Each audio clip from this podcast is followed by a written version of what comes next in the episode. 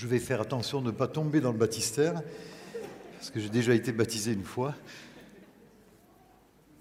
Il y a des jours spéciaux dans la vie, il y a des jours euh, où il ne se passe pas grand-chose. On raconte que dans euh, les, mémoires de Louis XIV, vous savez, il tenait un journal, et il y a certains jours où il a marqué rien. Il paraît que ça concernait la chasse. Ce jour-là, il n'avait rien pris. Donc il marquait rien. Et certains de nos jours sont ainsi. si on vous demande ce que vous avez fait euh, un certain jour, il y a trois ou quatre ans, vous en souvenez pas. En, revanche, si on vous demande, vous qui avez été baptisé, euh, est-ce que vous vous souvenez du jour de votre baptême? Euh, Oui ah Oui, bien sûr, parce que c'est un jour marquant. Eh bien, ce matin, pour Olivier, pour Laïdine et pour toute leur famille et leurs amis, c'est un jour dont nous nous souviendrons, dont ils se souviendront, parce que Olivier, aujourd'hui, va s'engager à aimer, à suivre et à servir Jésus le Christ. Alors, son engagement euh, euh, a besoin d'être expliqué, et c'est ce qu'il va faire euh, tout à l'heure. Il le fera en rendant, on a une expression qui dit rendre son témoignage. Voilà. Donc, on, l'écoutera, il aura, toute la place et il pourra exprimer euh, devant vous euh, son cheminement spirituel et expliquer pourquoi eh bien, il aboutit dans ces eaux boueuses du Jourdain. Je dis ça parce que je ne sais pas ce qui s'est passé à l'eau, euh, Olivier, mais on dirait qu'elles sont semblables aux eaux du Jourdain, mais vous allez comprendre pourquoi je dis ça. Cet engagement que notre ami Olivier prend a besoin aussi d'être contextualisé, c'est-à-dire, euh, nous allons le faire grâce à, ce livre, à, la Bible que les chrétiens appellent la parole de Dieu, nous allons expliquer pourquoi une telle cérémonie a, lieu, d'où ça vient, pourquoi euh, les chrétiens protestants évangéliques pratiquent ce type de, de baptême. Et c'est donc un texte de l'Ancien Testament qui va nous servir d'appui pour nous faire comprendre la nécessité pour tous ici, donc on est tous concernés, de s'approcher de Dieu et de faire, non seulement de s'approcher, mais de faire avec lui une alliance personnelle qui est d'abord euh, intérieure, mais qui ensuite, euh, et on le voit ce matin, devient publique, puisque c'est devant tous devant Dieu, devant les anges, devant les hommes, mais aussi devant le diable et les démons, que Olivier va proclamer son appartenance au Seigneur euh, Jésus-Christ.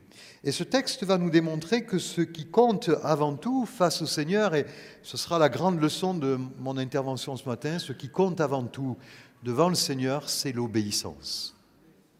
L'obéissance. Vous pouvez donner de l'argent, vous pouvez euh, essayer de mettre des pois chiches euh, non cuits dans vos sabots euh, pour souffrir, etc. Dieu n'a rien à faire de cela. Ce qu'il désire, c'est votre obéissance. Votre obéissance parce que la nature humaine est rebelle, elle s'est rebellée dès la création, et quand on vient vers Dieu, eh c'est un acte de soumission, d'obéissance et un désir de le servir et de l'aimer euh, ici-bas. Et sans plus tarder, nous allons découvrir l'histoire vraie d'un homme qui était un homme de haut rang, respecté par tous, et qui pourtant un jour, là où il prenait euh, son bain, a fait une découverte terrible. Il a découvert qu'il était lépreux.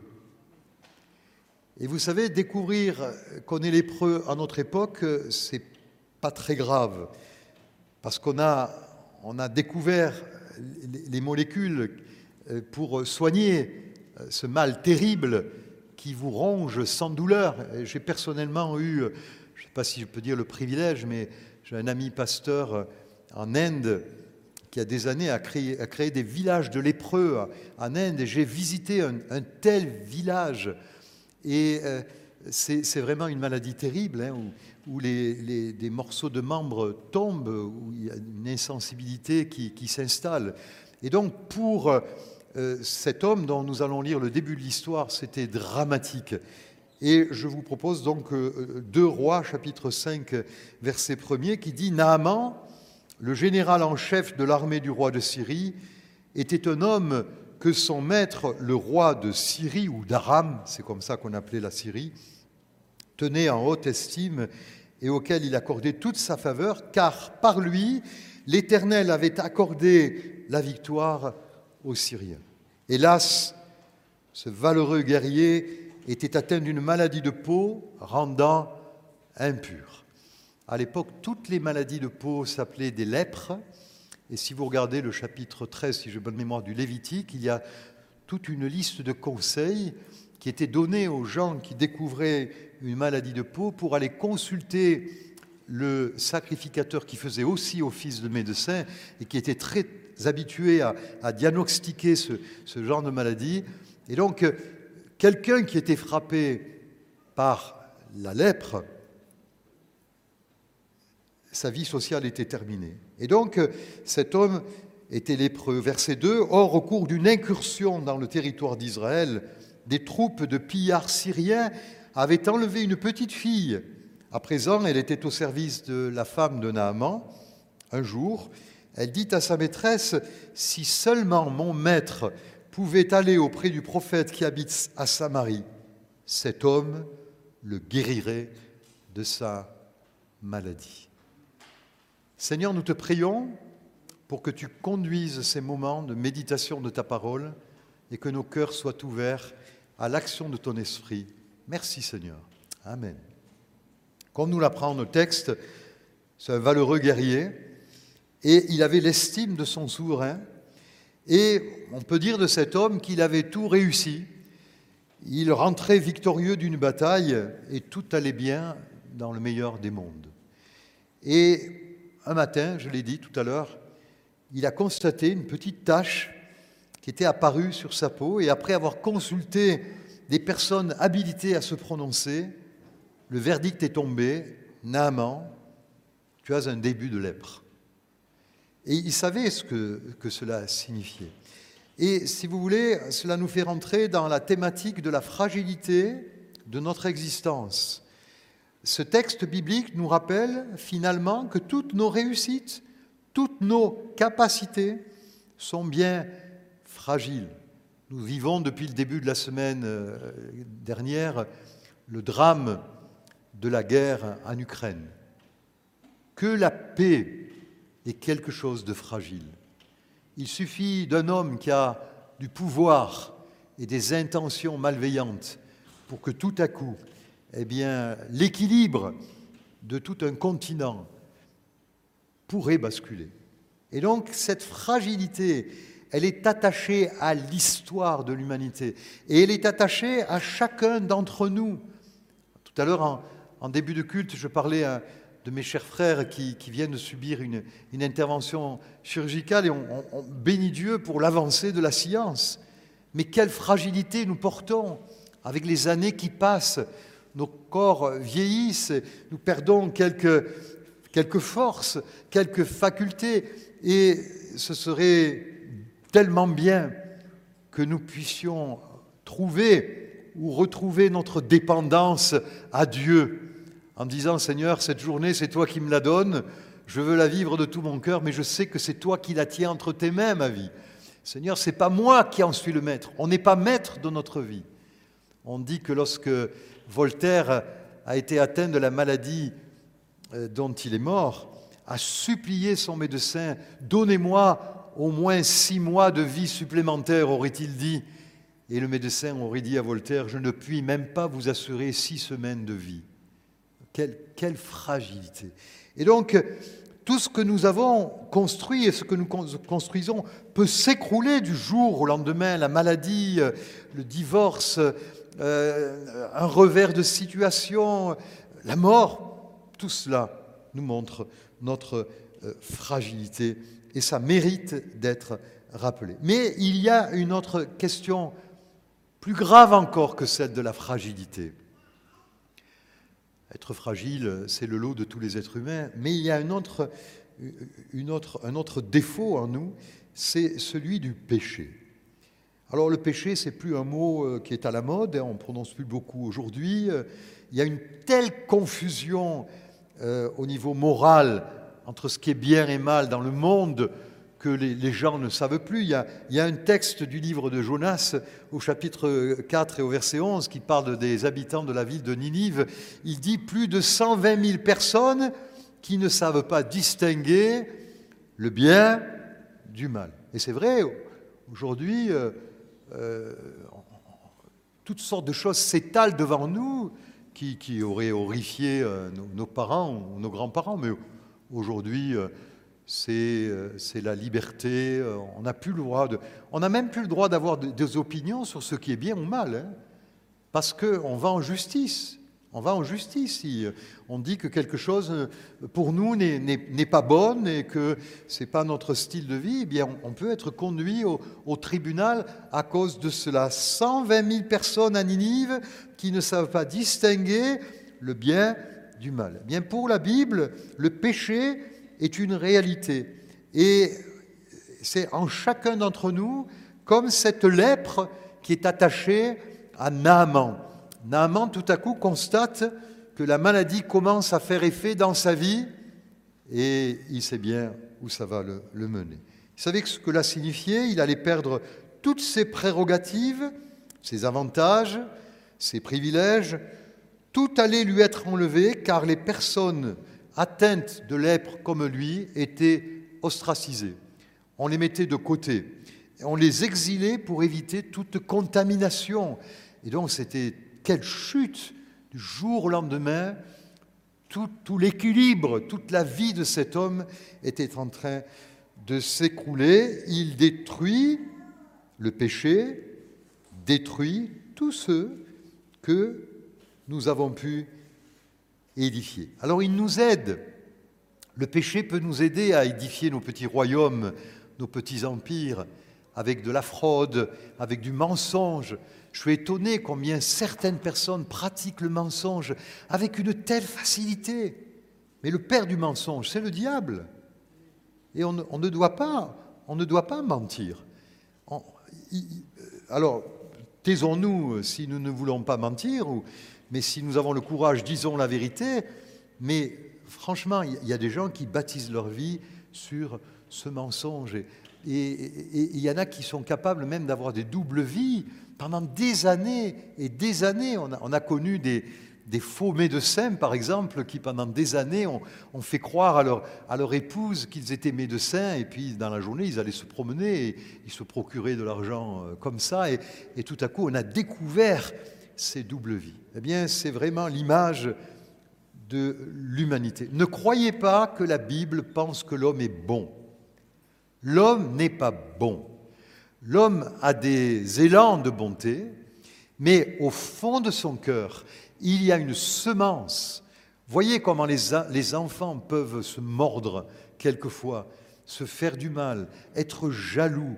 Est-ce qu'on apprend à un enfant à être jaloux? Non, c'est tout à fait naturel. C'est là, dans le cœur.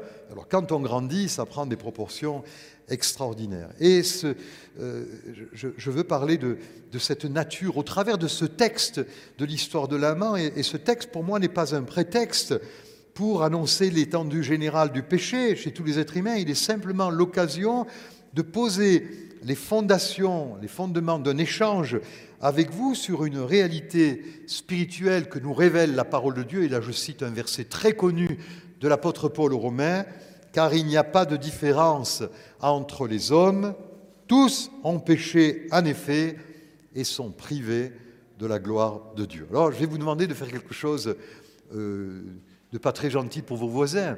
Je ne vais pas vous demander de parler, mais je vais vous demander qu'on se regarde. Et en se regardant, eh bien, on va dire intérieurement, je suis pécheur comme toi, et tu es pécheur comme moi. Où est le saint qui se lève ici hein?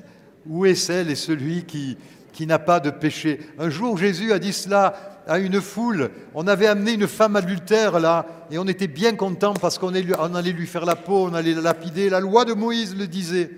Et on a dit à Jésus, et Jésus, toi, qu'est-ce que tu dis Alors Jésus, il a écrit par terre. Heureusement qu'on n'a pas gardé ce qu'il a écrit, parce que sinon, on, aurait des tas d'endroits où, on aurait, soi-disant, là où Jésus a écrit, et tout le monde viendrait se prosterner là. Non, on n'a pas ça, heureusement. Il a écrit dans le sable, par terre. Et puis il s'est relevé. Il a regardé tous ces gens, il a dit, c'est vrai, vous avez raison, c'est la loi. Que celui de vous qui n'a pas péché jette la première pierre. Ah, Jésus, tu es fort, hein c'est formidable. Et lui, qui n'avait pas péché, parce qu'il était sans péché, il aurait pu jeter la première pierre. Mais il a dit à cette femme, je ne te condamne pas, moi non plus, va et ne pêche plus. Il l'a libérée. Parce que ce que nous annonçons aujourd'hui, ce matin, au travers du baptême d'Olivier, de ce, culte que nous rendons à Dieu, ce que nous annonçons, c'est la grâce de Dieu. La grâce pour toutes et pour tous. La grâce pour les plus âgés jusqu'aux plus jeunes. Et peut-être tu es jeune et tu dis, ah, si tu savais, Robert, déjà tous les péchés que j'ai commis, si tu connaissais ma vie, peut-être tu rougirais, tu aurais honte si je te racontais. Et vous savez, comme pasteur, j'ai entendu beaucoup de choses. Mais à chaque fois que j'entends des choses comme cela, je dis, si tu veux obéir au Seigneur, il te fait grâce. Le Seigneur est bon. J'aimerais qu'on acclame le Seigneur parce qu'il est bon. Et qu'aujourd'hui, aujourd'hui, aujourd'hui, c'est un jour de grâce. Un jour de grâce parce qu'il nous aime et il veut nous délivrer. Telle est la position de l'Église, pardon, de l'Église et de l'Écriture surtout sur l'état spirituel de l'homme. L'homme et la femme sont pécheurs. Vous pouvez évidemment ne pas être d'accord et rejoindre les humanistes et surtout un philosophe qui était protestant d'ailleurs, qui s'appelle Jean-Jacques Rousseau, hein, qui, euh, euh, a, beaucoup parlé de, cet homme qui, est bon, naturellement bon, etc. Non, euh, la Bible n'est pas d'accord. Et nous aurions tort de contester avec le spécialiste de l'âme, qui est le Seigneur. C'est Dieu qui nous a créés. Et il sait que ce que nous avons au fond du cœur n'est pas bon. Et il désire l'éradiquer et mettre à la place son esprit. Le péché est à chacun d'entre nous ce que la lèpre était à Naaman. Et soit nous le chassons de nos vies, soit il anéantit notre existence, non seulement ici-bas, mais pour l'éternité. Donc il y a quelque chose en vous, en moi, en chacun, qui est comme un, crabe spirituel, comme un cancer de l'âme, qui nous ronge. Et la venue de Jésus-Christ ici-bas, c'est d'arracher du cœur de l'homme, parce que c'est Jésus qui a dit que les adultères, les mensonges, les folies, la violence, ça vient du cœur de l'homme, tout cela, et on le voit avec ce conflit entre la Russie et l'Ukraine, ça vient du cœur de l'homme qui est mauvais, qui est méchant, qui veut du pouvoir, qui veut de l'argent, qui veut écraser les autres. Et la venue de Jésus consiste en un combat spirituel pour que la victoire soit gagnée en toi ce matin. Alors, cette magnifique histoire dont nous venons de lire le début va nous conduire vers la solution pour que la lèpre de nos âmes soit anéantie et que nous entrions dans un état de santé spirituelle inédit, un nouvel état.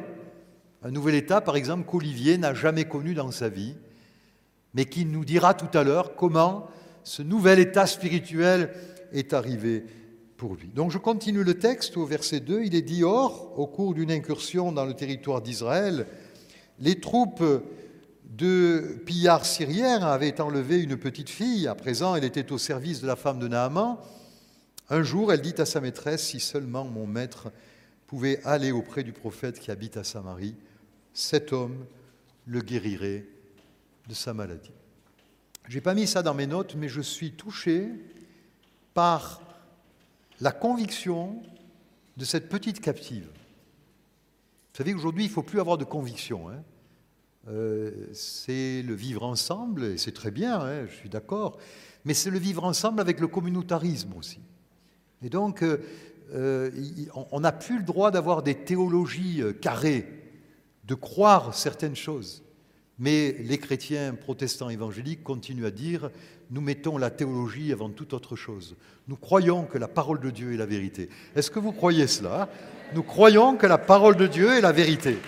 Et donc, cette petite fille, elle était certaine que si son maître pouvait aller dans le royaume d'Israël, à Samarie, eh bien, son maître se guérit de la lettre. Elle a été enlevée et vendue comme esclave par des pillards syriens et elle se retrouve dans la maison de Naaman. Avez-vous remarqué combien cette petite captive, qui avait sans doute dû perdre ses parents, arrachée à la maison familiale, se retrouvait en Aram, là, comme une esclave? Elle ne manifeste aucune amertume. Son cœur semble rempli de, de foi, elle le prouve parce qu'elle dit, mais aussi elle n'a pas un esprit de, vengeance en disant quoi Ces gens-là, ils m'ont, acheté comme esclave. Et, le, gars, il a la lèpre maintenant, bien fait pour lui. Non, non, pas du tout. Elle est pleine de, sentiments euh, formidables. Elle, elle joue un, rôle essentiel, capital dans la guérison de Naaman. Et tout à l'heure, d'abord, il, il, y a ce rôle de cet esclave on pouvait aisément la, mépriser. Et pourtant, elle portait en elle le secret de la guérison de, Naaman. Je, suis émerveillé par le fait que euh, sa maîtresse, l'épouse de Naaman, ne l'ait pas rabrouée. Et je pense qu'elle ne l'a pas fait parce que ces gens avaient dû essayer de frapper à toutes les portes. Imaginez, ils ont dû essayer tous les guérisseurs et tous les sorciers et les prêtres euh, de, l'époque. Ils ont dû taper à toutes les portes et, et, il demeurait avec sa lèpre. Et quand cette petite fille a, parlé, euh, eh bien, un espoir est né. Non, elle n'a pas maudit ses maîtres, elle n'a pas haï les Syriens, elle ne s'est pas réjouie du malheur qui fondait sur la maison du général. Et cette petite servante symbolise celles et ceux qui croient en Jésus et qui, dans ce monde, sont méprisés lorsqu'ils ne sont pas persécutés. Hein, qui, comme chrétien ici, n'a jamais essuyé les moqueries euh, euh, Ah, vous, vous croyez ces choses-là? Vous savez, on, raconte l'histoire d'un occidental qui est arrivé dans une tribu euh, africaine dont, les ancêtres avaient été des cannibales. ça, c'est arrivé dans toutes les cultures. Hein. Vous savez que à la révolution, aux révolutions culturelles chinoises, c'est arrivé que on mange les entrailles des gens que l'on que l'on tuait. Donc euh, il n'y a pas qu'en Afrique qu'il y a eu des cannibales, il y en a eu partout. Et euh, cet occidental euh, passe un jour dans un village et il voit un Africain qui est en train de lire la Bible. Et alors l'occidental, le blanc, se moque de l'Africain, oh, il lui dit, vous lisez la Bible, il y a longtemps que nous, euh, ça s'est dépassé, on n'y croit plus à toutes ces choses. Et le, frère africain, le, chrétien, lui dit, eh écoutez, vous avez de la chance parce que nos ancêtres, c'est grâce à ce livre qui ne sont plus cannibales, sinon je vous aurais mangé tout cru. Cette parole, elle fait un effet extraordinaire dans les cœurs et dans les vies, dans les cultures elle change les vies, elle change les foyers, elle change les relations. Que le Seigneur soit béni. Et pourtant, les, chrétiens, eux, qui sont méprisés, continuent de porter ce pauvre monde dans leurs prières. Il y a des chaînes de prières actuellement pour l'Ukraine et je vous invite à, à vous y joindre. Ou si vous y joignez pas, faites comme moi.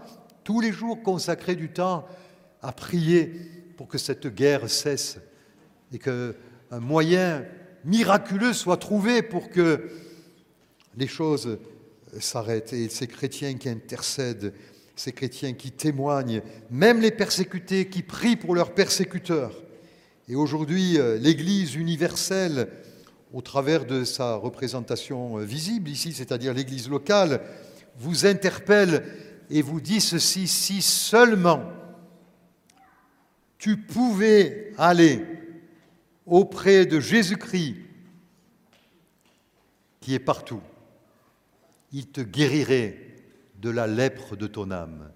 il te guérirait de la lèpre de ton âme. Plusieurs siècles plus tard, Jésus dira à peu près la même chose à une femme, samaritaine aussi, puisque j'ai parlé de Samarie. Au bord d'un puits, cette femme vient puiser de l'eau à l'heure de midi, elle est rejetée probablement par sa société, elle a eu euh, cinq maris et l'homme avec lequel elle est n'est même pas son mari, donc on voit que c'est une femme qui a une instabilité affective euh, terrible. Et Jésus lui dit ceci, si tu savais quel don Dieu veut te faire et qui est celui qui te demande à boire, c'est toi qui lui aurais demandé à boire et il t'aurait donné de l'eau vive. Cette femme samaritaine va être euh, délivrée par le Christ elle ira voir les gens de son village en disant J'ai trouvé le Messie. Et, tout le village va venir euh, vers Jésus. Et là, il y aura une belle œuvre de Dieu grâce à cette parole de Jésus qui a réveillé l'âme de cette femme en lui disant Si tu connaissais le don de Dieu. Tout à l'heure, nous écouterons donc le témoignage d'Olivier. Et en substance, il va dire En fait, j'ai trouvé celui qui a pu me délivrer de mes péchés et qui me donne la vie. Il a guéri mon cœur. Il m'a débarrassé de la lèpre de mon péché. Et voilà donc que la vie euh, d'Olivier rejoint celle de Naaman et celle des milliards et des milliards de chrétiens depuis 2000 ans qui ont fait alliance avec Jésus-Christ.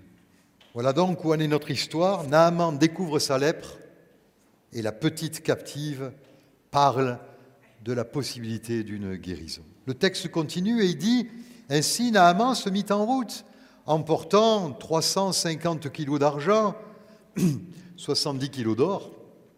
Je vous donnerai la valeur tout à l'heure euh, de ces minerais précieux. Arrivé à Samarie, et dix vêtements de rechange.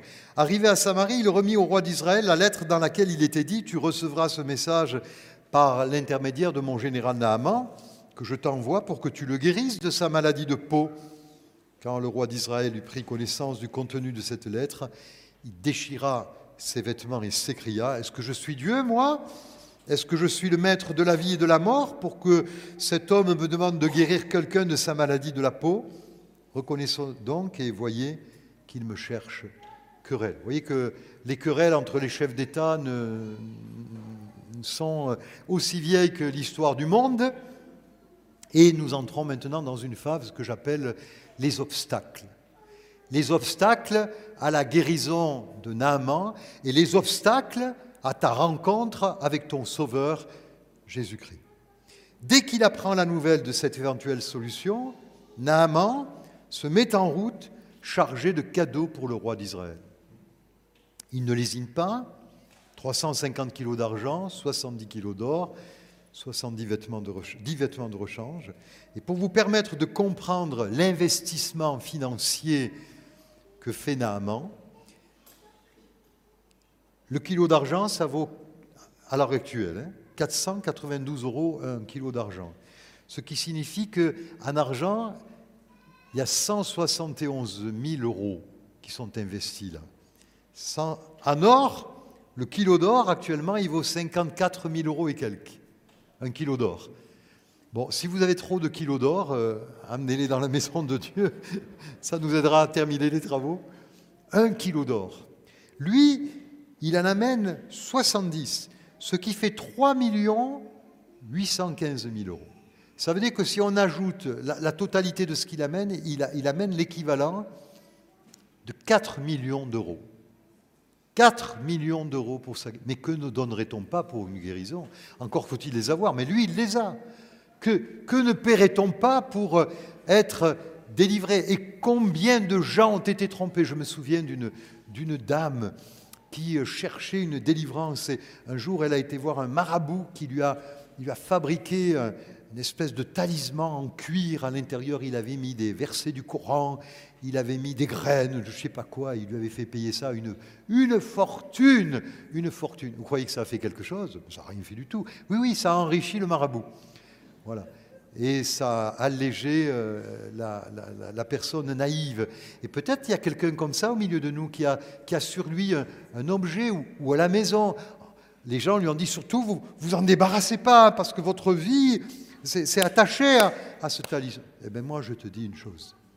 Viens vers Jésus-Christ et jette toutes ces idoles, jette toutes ces choses occultes, parce que le seul qui peut te maintenir en vie et qui peut te donner la vraie vie, c'est Jésus. C'est lui vraiment qui veut te soutenir et te, et te bénir. Donc il est prêt à débourser euh, ces 4 millions euh, d'euros et le problème, c'est qu'il s'adresse à la mauvaise personne.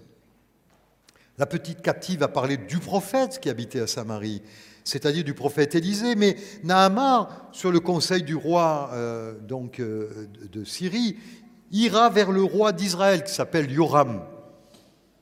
Et euh, Yoram verra là un casus belli, ce qu'on appelle un casus belli, c'est-à-dire un, cas de guerre, en disant, mais ils sont en train de me provoquer en me demandant à moi de guérir cet homme. Moi, je ne suis pas Dieu. Et finalement, on constate combien le témoignage d'un croyant peut être facilement anéanti par une mauvaise démarche. Hein? Mauvaise démarche, on va voir les mauvaises personnes, on s'adresse. Et en matière religieuse, c'est pareil. En matière religieuse, on peut s'adresser vraiment à, des personnes qui ne peuvent rien pour nous. Euh, des saints, des saintes, ou des gens euh, qui auraient un pouvoir, des guérisseurs, etc. Non, c'est pas eux qui vont pouvoir quelque chose pour toi, faire quelque chose pour toi. C'est le Seigneur Jésus.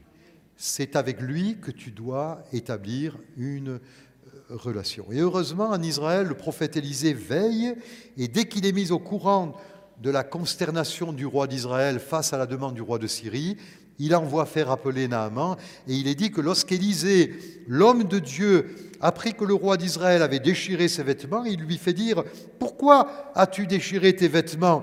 Que cet homme vienne donc me voir et il saura qu'il y a un prophète en Israël. Naaman vint donc, souligné, avec ses chevaux et son char. Il attendit devant la porte de la maison d'Élisée, et celui-ci lui fit dire par un envoyé, Va te laver sept fois dans le Jourdain, et tu seras complètement pur. On pourrait croire qu'à compter de ce jour, de ce moment-là, tout va bien se passer pour Naaman. Mais non, il y a des obstacles. Deux nouveaux obstacles surgissent. Mais avant d'en parler, j'aimerais vous rappeler que notre désir d'échapper à l'emprise du péché n'est pas une mince affaire et que nous allons être éprouvés par le diable pour savoir s'il s'agit d'une vraie passade émotionnel, d'une fantaisie passagère ou d'un vrai désir pour aller vers Dieu. Vous savez qu'il y a quelquefois des gens, ils viennent dans nos réunions, ils disent Oh, c'est bien, on se sent bien chez vous, oh, vous chantez bien ces chants, c'est émouvant, c'est touchant, etc.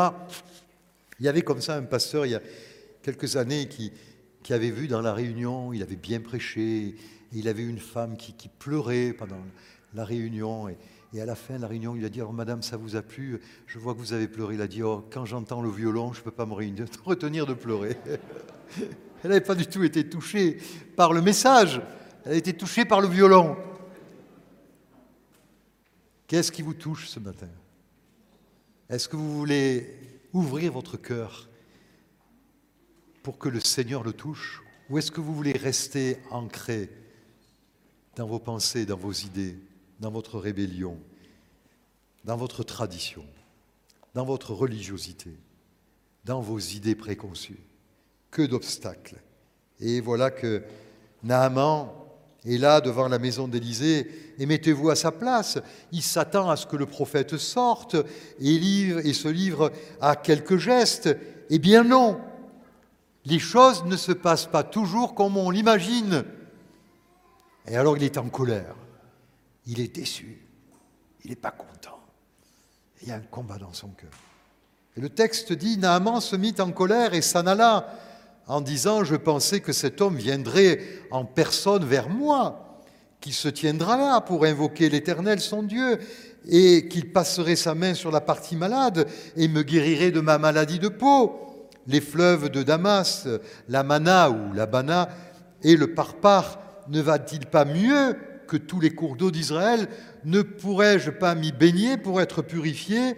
Il fit donc demi-tour et, est parti furieux. Il a échappé belle. Hein. le prophète n'est pas sorti. Le prophète n'est pas venu le voir. Le prophète ne lui a pas parlé.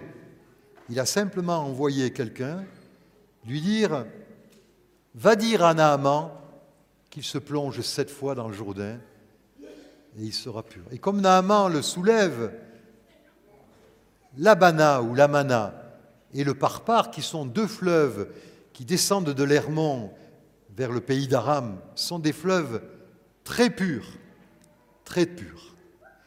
Par rapport au, Jourdain, qui est un fleuve d'ailleurs qui est plus maintenant une rivière qu'un fleuve, beaucoup le connaissent ici, qui, qui, ont voyagé en, Israël avec nous, c'est vraiment un fleuve. J'ai eu l'occasion de pratiquer plusieurs baptêmes dans le Jourdain. Je peux vous dire que quand vous, quand vous grimpez, vous, vous, allez dans cette eau, vous, avez de, la, de la vase jusqu'à mi-mollet. Et donc c'est vraiment un fleuve très beau. Et voilà que Naaman passe par différentes émotions qui vont constituer un véritable aveuglement. Ses attentes sont déçues, le prophète Comment le prophète n'est-il pas sorti à sa rencontre? La colère. Il pensait bien qu'Élisée lui imposerait les mains. Élisée ne sort même pas. Il envoie quelqu'un. Et le moyen qui lui est donné pour être guéri, c'est de se plonger sept fois dans ces eaux sales du Jourdain. Nous voyons combien les obstacles se sont accumulés depuis le début de cette histoire. D'abord, il se trompe de, porte, il va voir le roi d'Israël. Ensuite, il pense pouvoir acheter sa grison. Ensuite encore, il s'attend à un comportement précis de la part de prophètes qu'il n'obtient pas. Et enfin, il méprise la solution proposée. C'est à ce moment précis qu'interviennent encore des personnes qu'on pourrait mépriser, mais qui pourtant manifestent une grande sagesse, les serviteurs de Naaman. Mais ces serviteurs s'approchèrent de lui pour lui dire, Maître, si ce prophète t'avait demandé quelque chose de difficile, ne le ferais-tu pas? À plus forte raison, devrais-tu faire ce qu'il t'a dit? S'il ne te demande que de te laver dans l'eau pour être purifié. Et cela fait déjà deux fois que Dieu utilise des gens humbles pour guider ce grand personnage vers la délivrance. N'ayons donc a priori envers ces personnes aucun mépris, aucun mépris pour les gens qui nous parlent de Jésus, aucun mépris pour ceux qui nous disent approche-toi de Jésus, lui il t'attend et il va te délivrer. Et nous arrivons donc au dénouement et à la fin de cette histoire, lorsqu'au chapitre 5, au verset 14 de la deuxième niveau des rois, il est dit Alors Naaman descendit dans le Jourdain, il s'y trempa sept fois, comme l'homme de Dieu lui avait ordonné, et sa chair, sa chair redevint nette comme celle d'un jeune enfant, il était complètement purifié. Après avoir passé tous les obstacles, Naaman est enfin prêt à vivre sa délivrance. Imaginez ce personnage important ôter son costume d'apparat général et là se dévêtir devant ses, serviteurs et, commencer à pénétrer dans, l'eau et se plonger une fois dans ces eaux, puis ressortir et, voir que les tâches étaient toujours là, et puis se replonger encore une fois. Il aurait pu, au bout de trois, quatre fois, dire ça suffit, ça, ça sert à rien. Non, il va persévérer. Il va persévérer. C'est ce qui se passe avec des personnes qui euh, commencent à venir à nos réunions et qui persévèrent. Elles viennent une fois, deux fois, des fois un mois, deux mois. Je connais des personnes qui sont venues plusieurs années avant de réclamer le baptême. Mais c'est le, rythme du Saint-Esprit. On n'a pas à forcer les choses.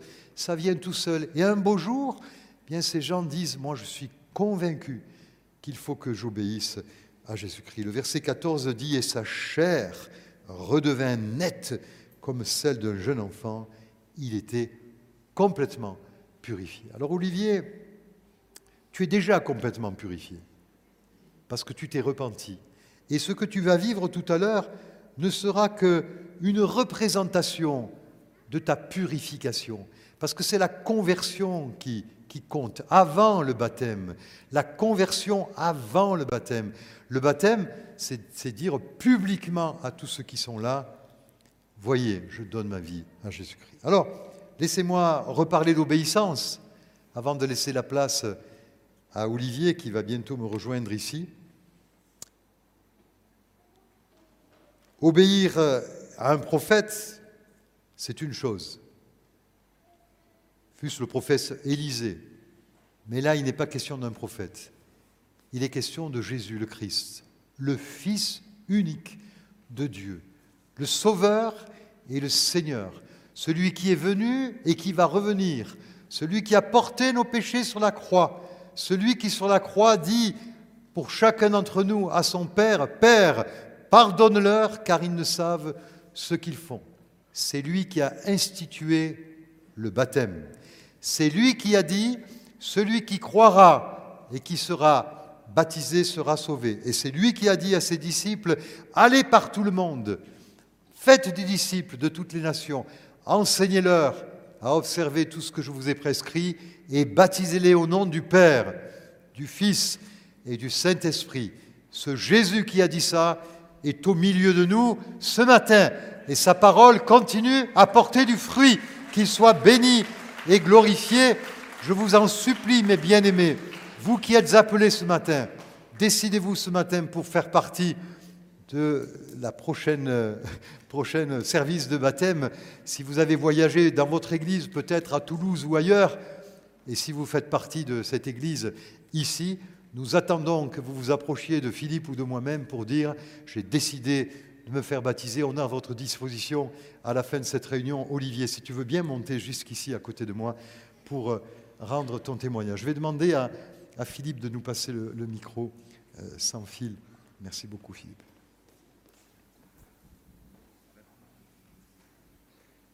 Oui. Bonjour Olivier. tu le tiens bien devant. Hein?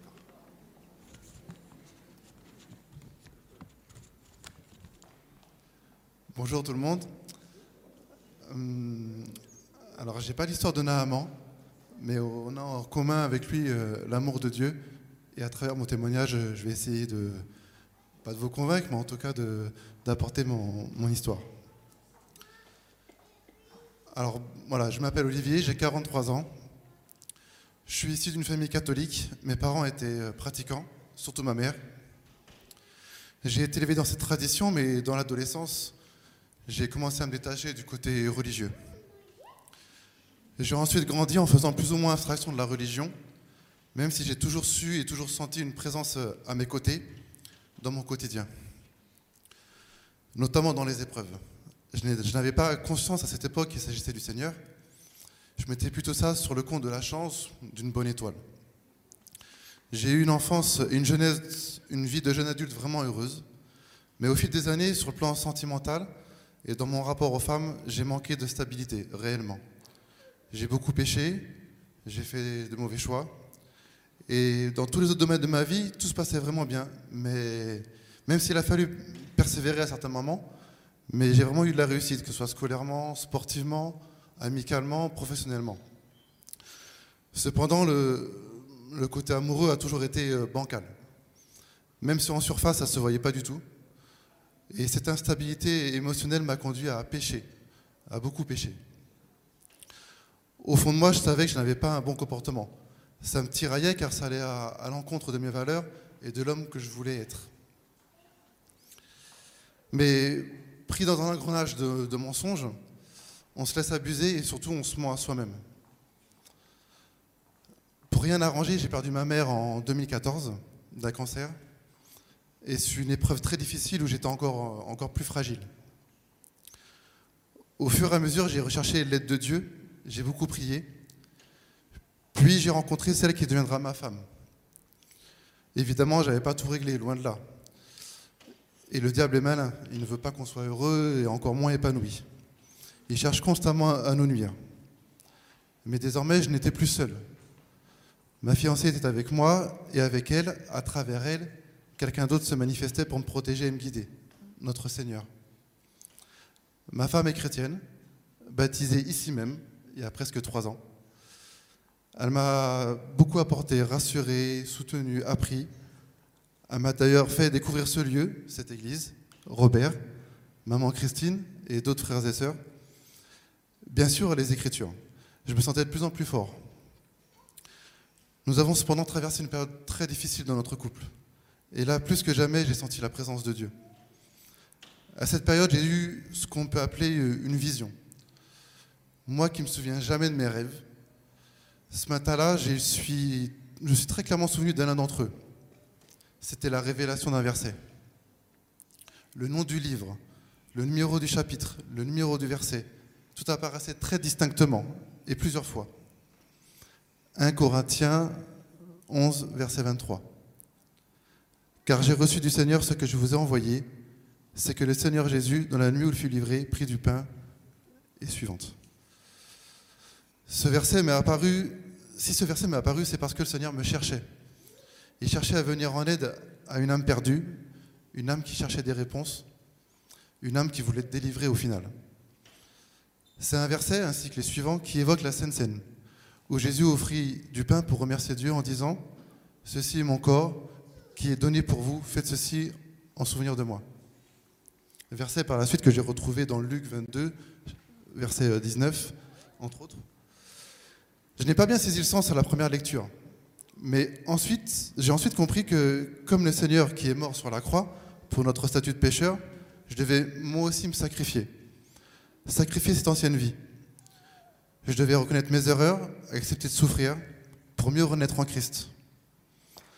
Et c'est devenu une évidence, un but, un objectif de vie. J'ai alors œuvré pour faire table rase du passé pour me faire pardonner de tous mes péchés. J'ai confessé mes péchés au Seigneur. J'ai demandé pardon, j'ai lu la parole, écouté des louanges, écouté ma femme. J'ai pu constater le changement dans ma vie, avec toutes sortes de bénédictions. Une nouvelle maison pour notre grande famille recomposée. L'intervention de bonnes personnes dans notre quotidien pour les travaux, par exemple. Le, changement de comportement dans mon entourage. le Seigneur entend nos prières, nous garde et nous envoie ce qu'il y a de meilleur pour nous. Il est bon en tout temps. Il a un plan pour chacun d'entre nous et vraiment nous pouvons lui faire confiance. J'étais déterminé à prendre le baptême, mais je voulais aussi m'y préparer du mieux possible, sans me précipiter. Et donc depuis quelques mois, je suis un parcours de disciple euh, avec le pasteur de l'église euh, que nous fréquentons à Meaux, à côté de Paris. Un pasteur qui m'a aussi beaucoup apporté dans, dans la compréhension des Écritures, et vraiment je suis reconnaissant. J'ai beaucoup échangé aussi avec Robert, maman Christine, que je remercie encore chaleureusement, et, aussi avec mes belles-sœurs qui sont adorables et de très bons conseils. Elodie, Yalobo et Yasuzat. Aujourd'hui, devant cette assemblée, devant ma femme, nos enfants, nos familles, je suis prêt à donner ma vie à Jésus, à le mettre au centre de tout, de mes choix, de mon mariage. Je le reconnais comme euh, mon sauveur, comme le Dieu des miracles. Dans Marc 16, verset 16, il est dit Celui qui croira et sera baptisé sera sauvé. Je suis aujourd'hui sauvé. Et je me sens abondamment béni. Je rends grâce au Seigneur pour cette immense bénédiction. Enfin, je citerai le psaume 23, verset 6. Oui, le bonheur et la grâce m'accompagneront tous les jours de ma vie, et j'habiterai dans la maison de l'Éternel jusqu'à la fin de mes jours. Amen.